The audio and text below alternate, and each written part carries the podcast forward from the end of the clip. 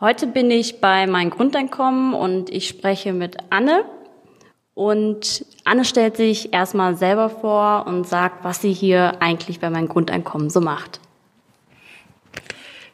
Hi, ähm, ich bin die Organisationsentwicklerin bei meinem Grundeinkommen. Das bedeutet, so als kleines Schmankerl, wir arbeiten ohne Chefs, sagen wir immer mit einem Augenzwinkern. Und trotzdem muss, müssen ja gewisse Entscheidungen getroffen werden. Es braucht Führung. Und dafür bin ich da, uns zu unterstützen, wie wir uns gut organisieren können.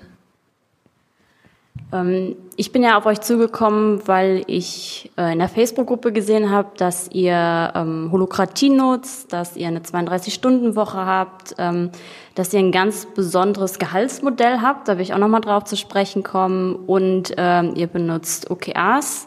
Ähm, was, glaube ich, auch viele junge Unternehmen machen. Aber vielleicht ist am Anfang auch nochmal ganz interessant zu wissen, was mein Grundeinkommen eigentlich macht. Also ich denke, viele haben davon schon ähm, aus der Presse gehört, aber vielleicht ist es nochmal für den einen oder anderen interessant ähm, zu hören. Was ist eigentlich eure Vision und warum gibt es euch? Wir experimentieren Grund mit Grundeinkommen, weil wir den Eindruck haben, Grundeinkommen ist eine gute Idee, wir hören oder wir sehen, dass ganz viele Studien dazu gemacht wurden und gleichzeitig merkt man, auf der Straße hat man immer die gleichen zwei Fragen, die einem entgegengebracht werden. Das ist einmal, wie finanziert man das denn eigentlich und macht es die Leute nicht faul? Liegen die dann nicht einfach in der Hängematte rum?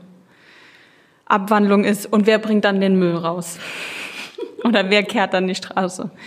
Und wir haben gemerkt, obwohl wir ganz schön viel dazu schon wissen, diskutieren wir trotzdem auf einem sehr theoretischen Level. Und wir haben gesagt, wir wollen das ausprobieren. Wir wollen wirklich sehen, was machen Menschen wirklich damit, wenn sie Grundeinkommen haben. Mhm.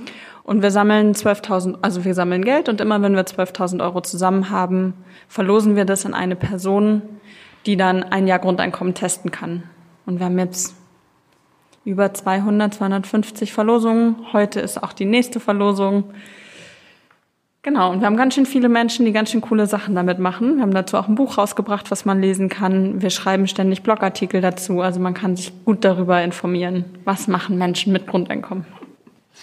Ja, super spannend. Ähm, was ich besonders interessant finde, ist, dass bei euch ja gar nicht die Frage ist, was ist der Zweck eurer Existenz oder warum gibt es eigentlich, weil man ja ganz klar sieht, dass ihr sehr, ähm, ja, man sagt das ja immer so schön purpose-driven äh, seid. Ähm, deswegen finde ich so interessant, ähm, wie das auch mit New Work zusammenhängt. Vielleicht kannst du noch mal für dich sagen, was New Work für dich eigentlich heißt, weil ich habe das Gefühl, dass es für jeden irgendwie was anderes ist. Das ist eine gute Frage. Alle hantieren mit den Begriffen, aber es ist nicht gut definiert, das stimmt schon.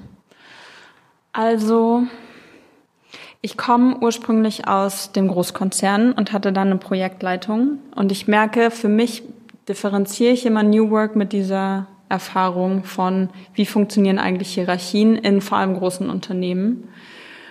Und ich merke, dass wir einfach an eine Reihe von Herausforderungen kommen. So Einzelne treffen Entscheidungen, die nicht zwangsläufig dem Unternehmenszweck dienen, sondern Eigeninteressen. Wir haben Organisationsstrukturen, die uns mehr behindern, als dass sie uns befördern, Entscheidungen zu treffen, unsere Projekte voranzubringen.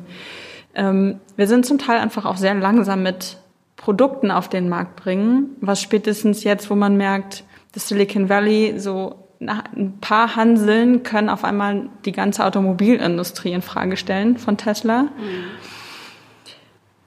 Das würde ich alles zu, wenn man in dem Sprachbild bleibt, zu Old Work packen. Hm.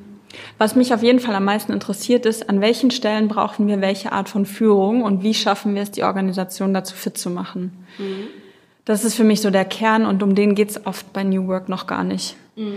Also ich glaube, klare Entscheidungswege und Hierarchien können in manchen Situationen total sinnvoll sein und in anderen Situationen ist es total sinnvoll, eher rollenbasiert zu entscheiden oder vielleicht auch mal im Konsens zu entscheiden. Mhm. Oh, in der Wirtschaftswelt mal Konsens zu sagen. Das dauert doch so lange. Ja, genau. Ich glaube, darum geht's für mich in New Work am allermeisten. Also wie schaffen wir die Kompetenzen, situativ gut zu entscheiden, wie wir uns führen. Mhm. Ich habe ja vorhin schon am Anfang ähm, so ein paar Dinge genannt, die ihr nutzt, also wie Holokratie und ihr habt eine 32-Stunden-Woche, ihr benutzt OKRs, ihr habt dieses ähm, andere Gehaltsmodell. Wie ähm, seid ihr eigentlich dazu gekommen oder wie, wann ist die Entscheidung gefallen, wir wollen anders arbeiten als so ein normales hierarchisches Unternehmen? Ähm, wir ziehen jetzt nicht ähm, 20 Management-Ebenen ein und haben Head-Offs und so weiter, sondern wir machen das einfach anders und wir gucken, was passt für uns. Also wie kam es dazu? Ich glaube, zum einen sind wir einfach immer noch viel zu klein für 20 Head-Off-Ebenen. Es sind halt nur 30 Leute. Äh, manche Sachen hatten wir von Anfang an. Da war von Anfang an klar, gut, wir arbeiten mit Grundeinkommen und wir wollen auch auf eine sozialere Art und Weise zusammenarbeiten mhm. und gleichzeitig Startup sein und eben nicht gemeinnütziger Verein, so von der Unternehmenskultur her. Mhm. Also gerade die ähm, das ähm, Bedarfsprinzip hatten wir von Anfang an. Darüber, da kommen wir, glaube ich, gleich mhm. dazu. Da sage ich mhm. noch was dazu. Ähm, und andere Sachen haben sich einfach mit der Zeit entwickelt. Also wir hatten zum Beispiel früher drei Vorgesetzte und dann das Team und damit immer eine flache Hierarchie. Und es wurde irgendwann klar, das funktioniert nicht so richtig. Also an Stellen, wo Führungskräfte oder die drei Entscheidungen treffen wollten und das Team erst spät einbezogen haben oder nicht gut einbezogen haben oder Führung für sich beansprucht haben und die nicht in den ganzen Führungsbereichen durchgehalten haben auf eine gute Art und Weise, mhm. wo man gemerkt hat, wir verlangen von Führungskräften auch immer ganz schön viel.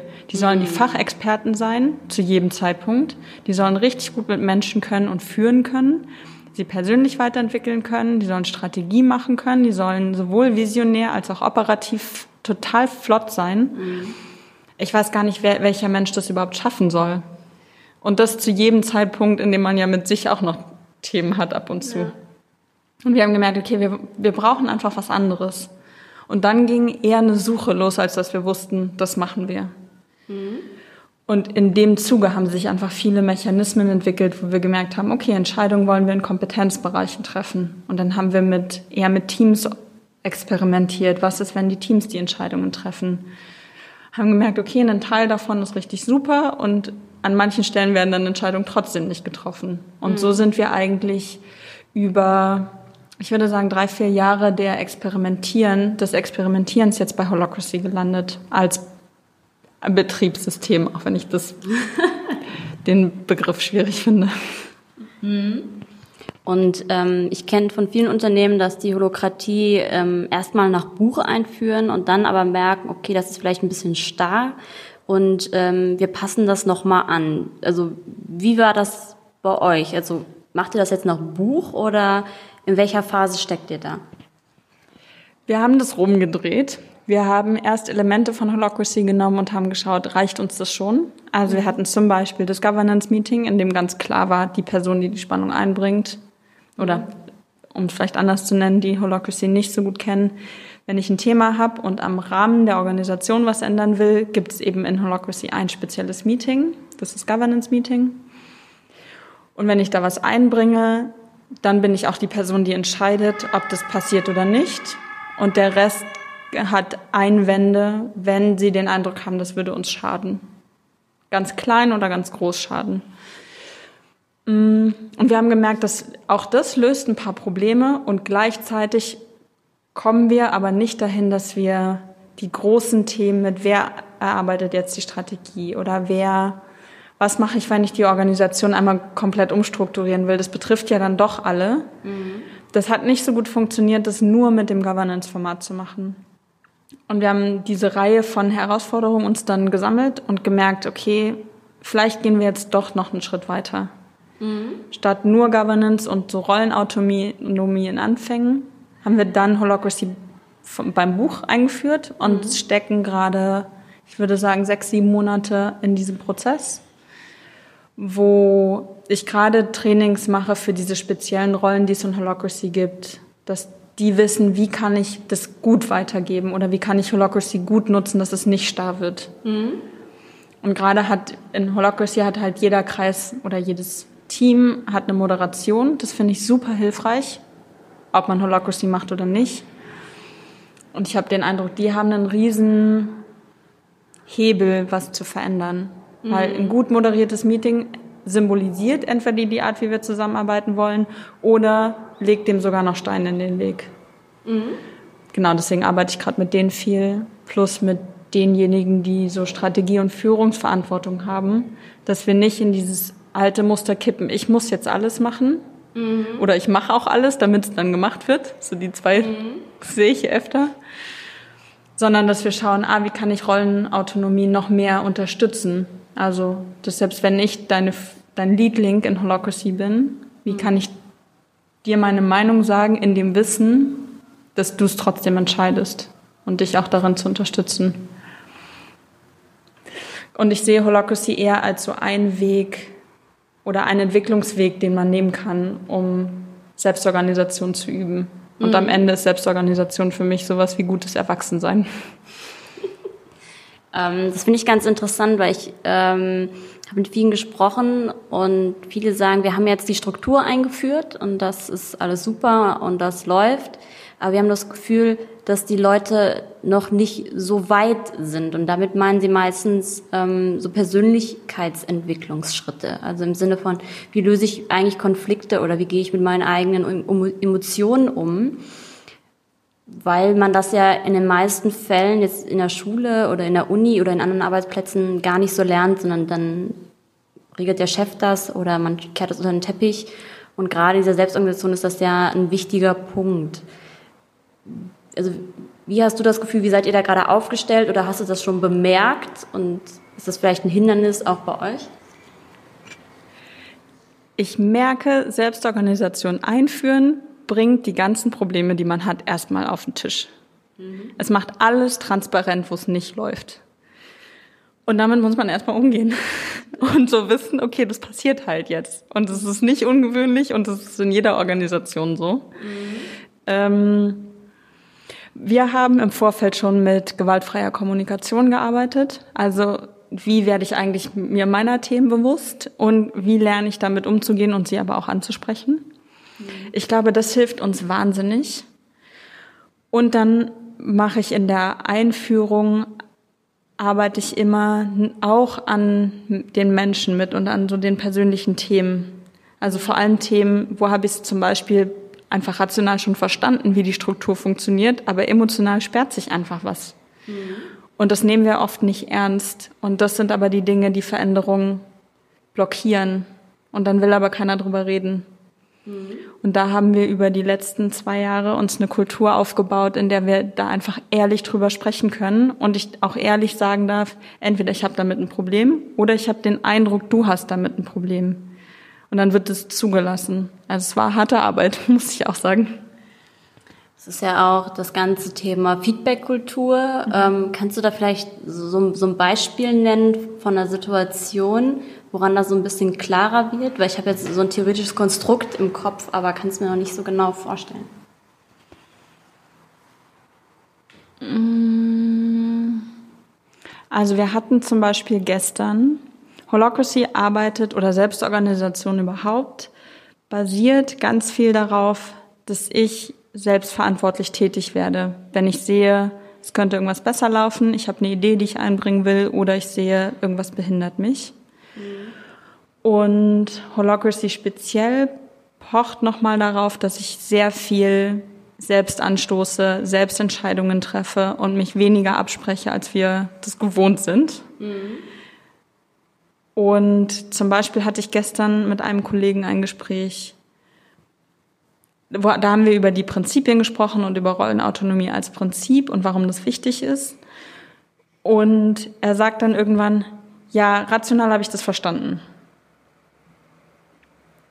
Und dann habe ich, also habe ich aufgehört und dachte, okay, warte mal, wenn du sagst, rational hast du verstanden, dann sperrt sich ja trotzdem noch irgendwas bei dir. Mhm. Er meinte, ja, und zum einen habe ich da gemerkt, vor zwei Jahren wäre das so noch gar nicht gegangen.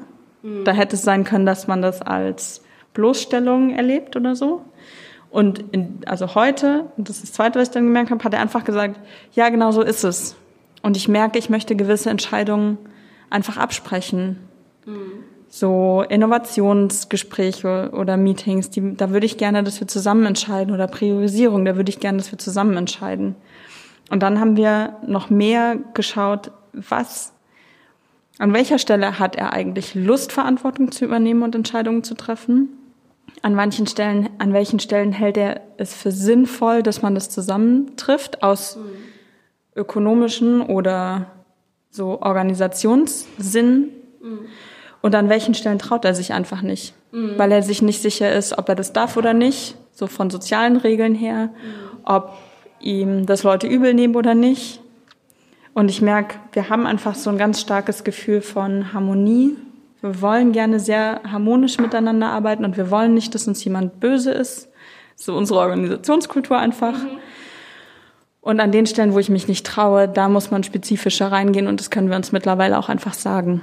Mhm. Was du da ansprichst äh, mit diesem Harmoniebedürfnis, das sehe ich ganz oft in Non-Profit-Organisationen, weil ich habe das Gefühl, dass es oft Leute anzieht, die halt irgendwie einen anderen Umgang wünschen und gerade halt nicht in diesem knallharten Business-Kontext sein wollen mhm. und halt ganz anders arbeiten wollen. Hilft euch ähm, dann eine klare Rollenverteilung dabei zu sagen, ich spreche jetzt in meiner Rolle als Pünktchen, Pünktchen, Liedlink oder was auch immer, ähm, solche Konflikte eher anzusprechen oder ist das ein Hindernis? Ich würde sagen, wir machen das nicht konsequent, nur aus Rollen zu sprechen, sondern wir machen das dann, wenn man, wenn man als Zuhörer den Eindruck hat, irgendwie versuchst du hier gerade was zu lösen, was gar nichts mit dir zu tun hat. Mhm. Also so, es wäre doch gut, wenn man mal mhm. solche Ideen da frage ich sofort nach, aus welcher Rolle sprichst du, was ist dein Problem und was hat das mit deiner Rolle zu tun? Mhm. Ähm, oder wenn sich die Diskussion nicht auflöst, dann frage ich manchmal nach, so aus welchen Rollen sprecht ihr hier eigentlich? Mhm. Und sind die Rollen wirklich in diesem Team vertreten oder in diesem Kreis vertreten? Oder müsste sich da an der Struktur was ändern? Mhm. Also in der Meeting-Moderation nehme ich das ganz oft auf. Ähm, und im täglichen machen wir das nicht so sehr.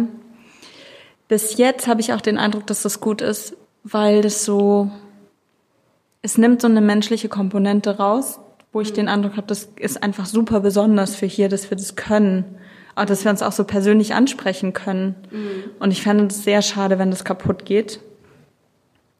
Und ich gucke gerade ziemlich genau, an welchen Stellen müssen wir aber aufpassen, weil wir sonst zum Beispiel Rollenautonomie oder persönliche Autonomie eingrenzen. Mhm. Genau, es ist echt so eine Gratwanderung zwischen nutze ich Holocracy komplett oder welche Teile von Holocracy helfen mir und habe ich verstanden, warum gewisse Regeln so sind, wie sie sind und kann sie ändern, weil ich so gut verstanden habe. Und ich merke, ich prüfe mich da immer wieder. Mhm. Ich habe über vieles mittlerweile den Eindruck, ein gutes Verständnis zu haben und trotzdem überprüfe ich mich immer wieder, weil für mich ist Holocracy kein Selbstzweck, sondern es geht darum, gut zu arbeiten. Mhm.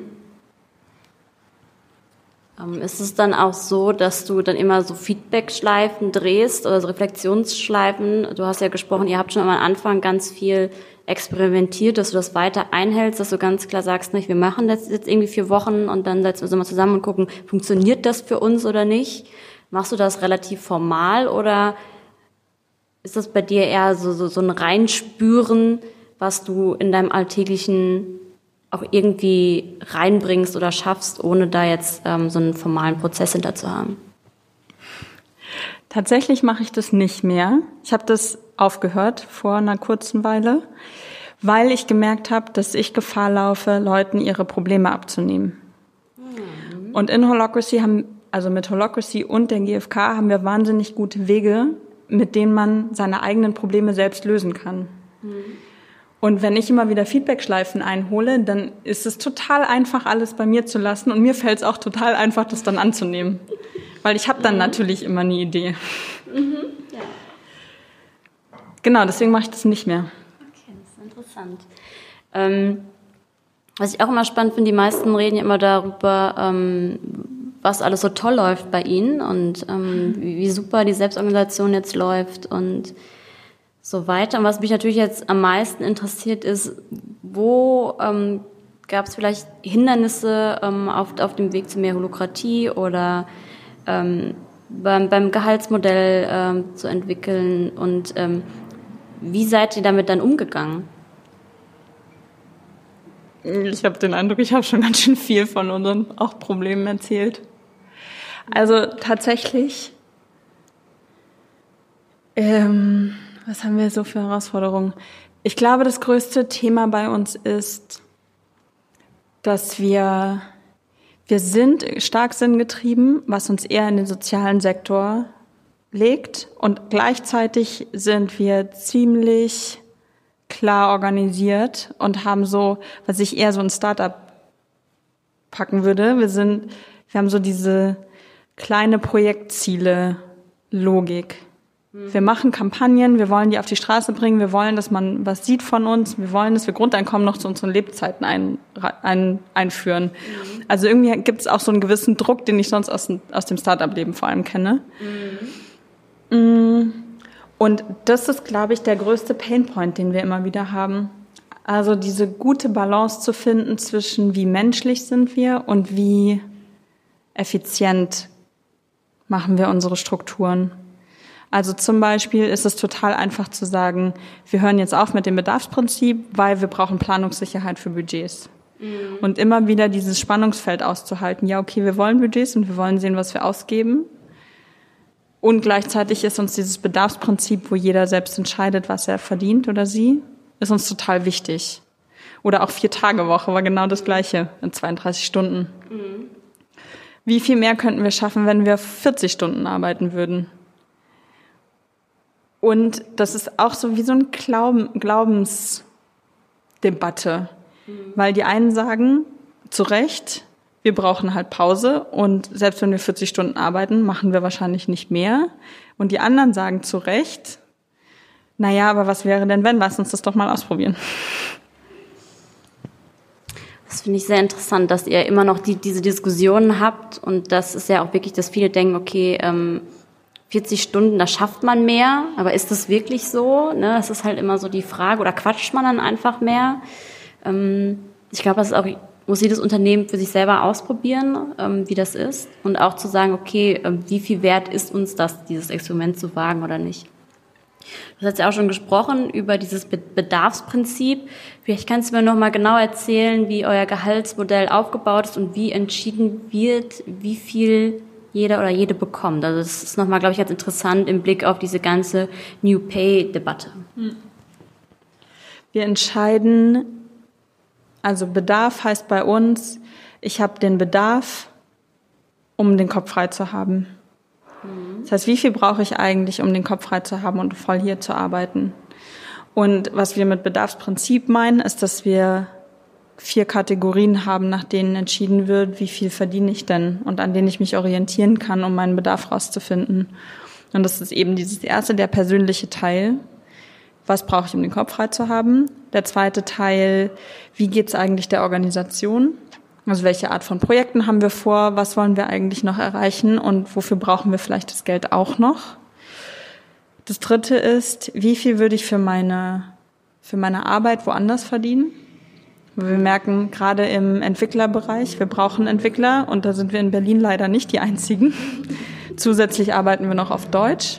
Mhm. Das macht es total schwer und wir merken, es braucht, an manchen Stellen braucht es diese, diesen Vergleich einfach. Mhm. Und was bekomme ich hier eigentlich, wofür ich kein Geld, also wofür Geld kein Gegenwert ist? Also hochexperimentelles hochexperimentelle Kultur, das menschlichste Startup, was ich kenne, ein guter Kurs, sehr viel Freiheit, sich weiterzuentwickeln und unterschiedliche Dinge zu tun. Also unsere Entwickler sind auch auf Konferenzen und sprechen da über Grundeinkommen. Mhm. Also man hat einfach eine ziemlich große Bandbreite bei uns. Mhm. Und daraus setzt sich der Bedarf zusammen. Und dann haben wir jeden Monat Bedarfsanpassungsrunden, wo wir entweder nach oben oder nach unten unseren Bedarf anpassen können und das passiert auch tatsächlich. Ähm, wenn ich mir das so vorstelle, klingt das im ersten Moment ziemlich aufwendig und ich glaube auch so gewöhnungsbedürftig, wenn jetzt jemand Neues rauskommt, der auf einmal sagen soll, wie viel er braucht. Ich glaube, es hat ganz viel mit Selbstreflexion zu tun. Und dann ist die Frage ähm, auch, woher nehmen die Leute die Informationen, wie viel Geld reinkommt, wie viel rausgeht, wie viel, also wie es der Organisation eigentlich geht? Also habt ihr das irgendwo abgelegt oder wie kann man das sehen? Wir haben fast alle Zahlen öffentlich, außer so unsere Crowdhörnchen-Daten, Dinge, die wir datenschutzrechtlich sichern. Aber jeder kann zu jedem Zeitpunkt sehen, wer wie viel Geld hat und jeder kann zu jedem Zeitpunkt sehen, wie viel auch im Verein liegt und wie viel ausgegeben wird. Mhm. Ähm, und ich merke, also Gehalt ist immer noch eins der schwierigsten Themen. Mhm. Also ich finde es immer noch schwierig zu sagen, wie viel brauche ich eigentlich und wo ist das richtige Maß zwischen, ich erkläre euch, damit ihr es nachvollziehen könnt und an welcher Stelle fühle ich mich so nackig gemacht. Mhm. Das ist wieder ein soziales Erwachsenwerden tatsächlich. Mhm. Und wir haben gesagt, wir wollen uns dieser Verantwortung nicht entziehen, indem wir es wieder in irgendwelche Systeme geben. Und wir haben es versucht. Also wir haben wirklich versucht, Kategorien zu finden, weil wir dachten, shit, das ist so anstrengend. Mhm. Und wir haben alle möglichen Kategorien uns überlegt und es gibt einfach keine, wo wir sagen, die sind fair. Also jemand, der Kinder hat, soll mehr verdienen. Hm, aber wenn der in Berlin wohnt, innerhalb des Rings oder außerhalb, kriegt man dann mehr oder nicht? Ist es fair? Sollen wir Leuten vorschreiben, was sie haben dürfen? Dann kommen wir sofort in die Luxusgüterdebatte. Mhm. Und man merkt so, nichts, nichts ist wirklich fair.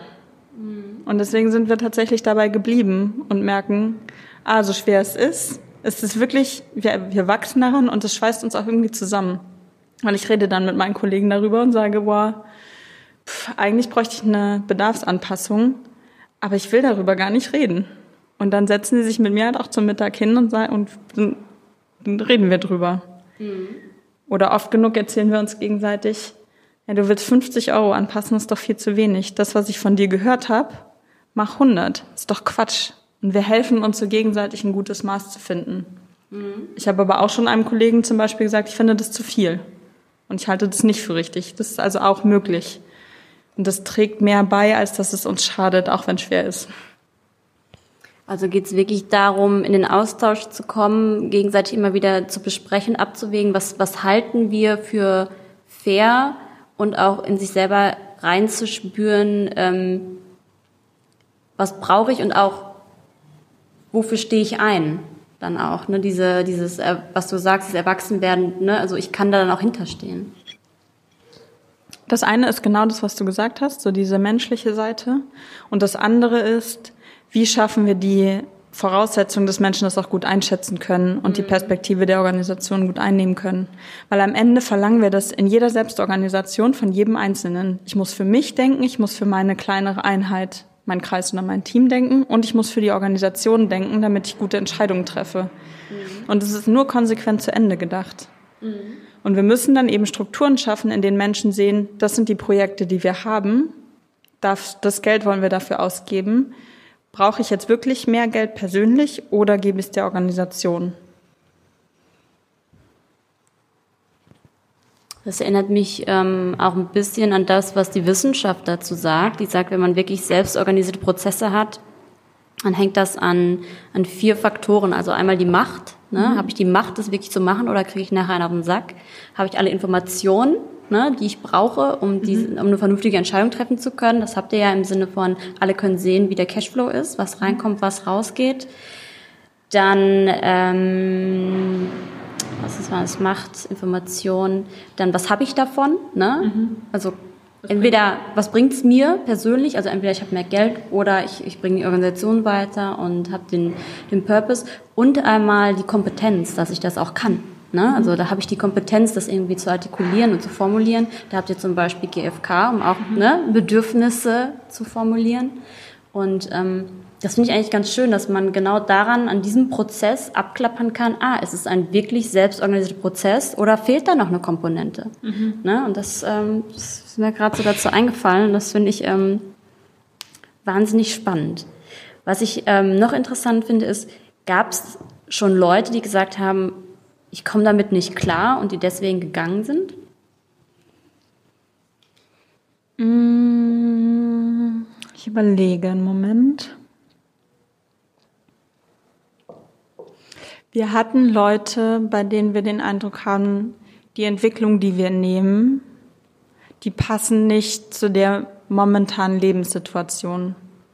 Und es war manchmal schwieriger, das rauszufinden und manchmal leichter, das rauszufinden.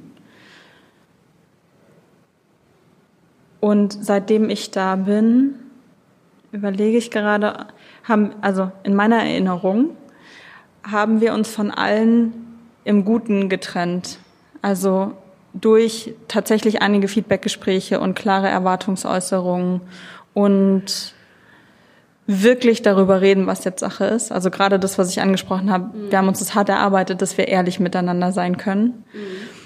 Ähm, dass in meiner Erinnerung gerade alle von sich aus gesagt haben, es ist wirklich gerade nicht mein Platz. Und also ich kenne auch Mobbing-Geschichten und es fühlte sich total anders an. Es war so richtig klar. Und bei einem Fall zum Beispiel, da hatte ich, habe ich im Vorfeld auch gedacht, okay, das geht in Richtung Trennung. Und, und in zwei Fällen sogar. Und da hat sich herausgestellt, wir sind exakt den gleichen Prozess gegangen und haben klare Erwartungen aneinander formuliert und haben geschaut mit einer Versuchsperiode, ob man das einhalten kann oder nicht. Und die Person haben wir gerade gut untergebracht in zwei verschiedenen Rollen, wo sie sich Arbeit entwickeln konnten und der Organisation was Gutes tun. Mhm. Ist es dann so, dass du dann auch die Rolle des, des Coaches äh, einnimmst? Oder habt ihr so, so eine, so eine Coaching-Rolle? Weil ich kann mir vorstellen, dass es ziemlich schwierig ist, ähm, das teilweise selber herauszufinden, was will ich eigentlich? Und da hilft ja schon gegenüber, dass äh, der die richtigen Fragen stellt oder mir irgendwie hilft herauszufinden, was brauche ich jetzt eigentlich? Am Anfang war ich Coach, auch so im 1 zu 1 Setting. Ähm, ich habe mich zwischendurch auch als so Gruppentherapeutin empfunden manchmal. Im Moment gebe ich diese Rolle immer mehr ab und konzentriere mich auf die Strukturen, weil ich merke, es macht mir einfach mehr Spaß. In dem Wissen, dass wir diese persönliche und diese, ich nenne es jetzt mal im Spaß, gruppentherapeutische Ebene auch mit brauchen. Über, also übergebe ich gerade den ganzen Coaching-Teil an jemanden, den wir extra dafür einstellen. Und wir fördern gerade unsere internen Führungsstrukturen des Menschen gegenseitig auf so einer Personalführungsebene füreinander noch mehr zuständig sind mhm.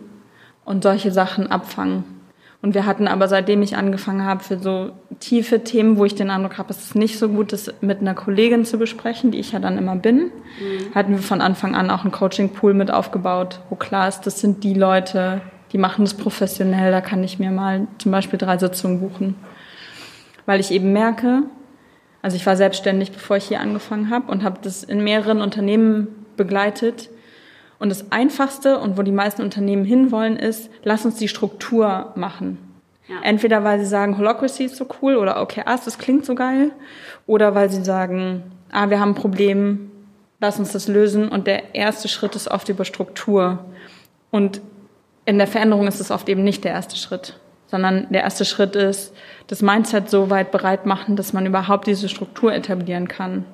Und danach zu gucken und an welchen Stellen hilft uns das jetzt und an welchen nicht und die Struktur anzupassen oder nachzuschulen.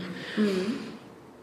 Und dadurch war mir von Anfang an wichtig, dass wir diese menschliche Perspektive mit drin haben, über die, über die wir jetzt auch super viel gesprochen haben und gleichzeitig schauen, wie wir die Strukturen anpassen also das Bedarfsprinzip hat sich weiterentwickelt. Ähm, die 32-Stunden-Woche ist geblieben und gleichzeitig wurden wir damit klarer, wie viel, was so das Minimum ist, was wir mitgehen können, dass wir auf jeden Fall nicht höher wollen. Das haben wir uns, haben wir eben wieder entschieden. Mhm. Holocracy haben wir in, in verschiedenen Stufen eingeführt. Genau, weil die Struktur ist irgendwie so nur das äußere Abbild von dem, was wir als Kultur haben. Und gleichzeitig kann Struktur manchmal so Kulturimpulse setzen. Uns braucht es irgendwie so beides. Also achtest du eigentlich darauf, dass es immer Hand in Hand geht, dass du auf diesen verschiedenen, Ebenen immer guckst, okay, ähm, hier drehen wir was an der Struktur, hier müssen wir nochmal eher in, in, diesen menschlichen Prozess, ins Aushandeln gehen, ähm, vielleicht in die Persönlichkeitsentwicklung gehen. Ähm, du hast ja gesagt, dass, dass ihr gerade auch so eine Struktur einführt, dass es, wenn ich es richtig verstanden habe, Tandems gibt oder Führungs- mhm. ähm, Teams, mhm. die sich gegenseitig spiegeln. Ähm, habt ihr da schon was, was Konkretes, wie das aussieht oder was wollt ihr als nächstes da testen? Wir hatten das auch schon relativ am Anfang, dass wir drei Personen sind immer für eine Person Führungskraft. Mhm. Weil wir gesagt haben, wir sind eben keine klassische Organisation, sondern wir sind selbst geführt und selbst, mir fällt immer nur das englische Wort ein, geowned. Ja, ja, mir fällt mir auch kein gutes Deutsches ein. Also wir sind zum Beispiel alle Mitglieder in diesem Verein und in der Vereinsstruktur ist die Mitgliederversammlung das höchste Gremium. Mhm. Also eigentlich trifft die Mitgliederversammlung die Entscheidung in letzter Instanz. Und deswegen sind wir auch noch bei dieser Rechtsform zum Beispiel, weil wir gesagt haben, es passt zu der Kultur, die wir leben wollen. Mm, und deswegen sind wir alle sowohl Eigentümer als auch Mitarbeiter und deswegen Chefs und Mitarbeiter gleichzeitig. Hast du das Gefühl, dass das ähm, was mit euch macht, dass ihr Miteigentümer seid? Ähm, oder hast du, du hast ja auch gesagt, dass andere Unternehmen auch begleitet dabei. Hast du gemerkt, dass das in anderen Unternehmen vielleicht ein Hindernis ist, dass es nicht so ist, dass klar ist, am Ende kann der Geschäftsführer oder der Eigentümer alles kippen? Es macht halt Unsicherheit und man vertraut dem System dann nicht so richtig. Und damit bleiben alte Machtstrukturen tendenziell erhalten. Man kann die ein bisschen abweichen, also erweichen. Mhm. In einigen Strukturen habe ich den Eindruck, das ist halt so gewollt. Also man, sowohl manche wollen die Verantwortung nicht, als auch manche wollen die Verantwortung nicht abgeben. Und das finde ich in Ordnung.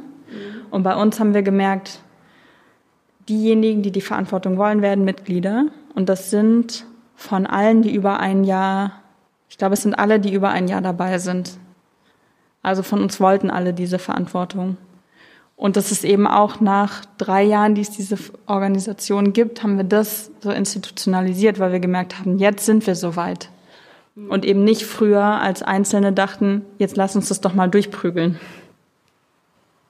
Dass man auch immer wieder äh, reinspürt, ist die Zeit jetzt tatsächlich auch reif dafür, für die Idee.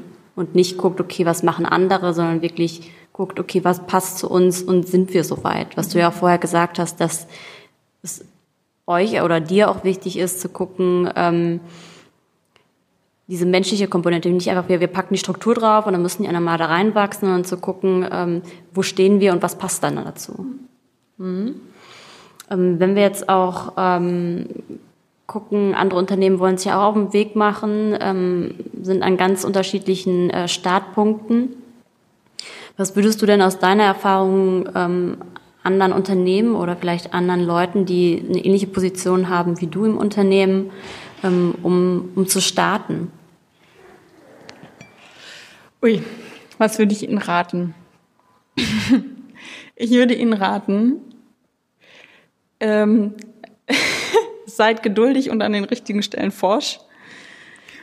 Und was ich ändern würde im Nachhinein ist, ich glaube, ich würde mir auch so ein externes Sparring suchen, dass ich regelmäßig auch selbst ref also reflektiert werde, weil ich schon in so vielen Doppelrollen hier bin, dadurch, dass ich gecoacht habe, die Strukturen eingeführt habe und mich immer mit mir selbst reflektiert habe. Das, ist, das war ganz schön kraftraubend auch unter, äh, unterwegs. Mm. Und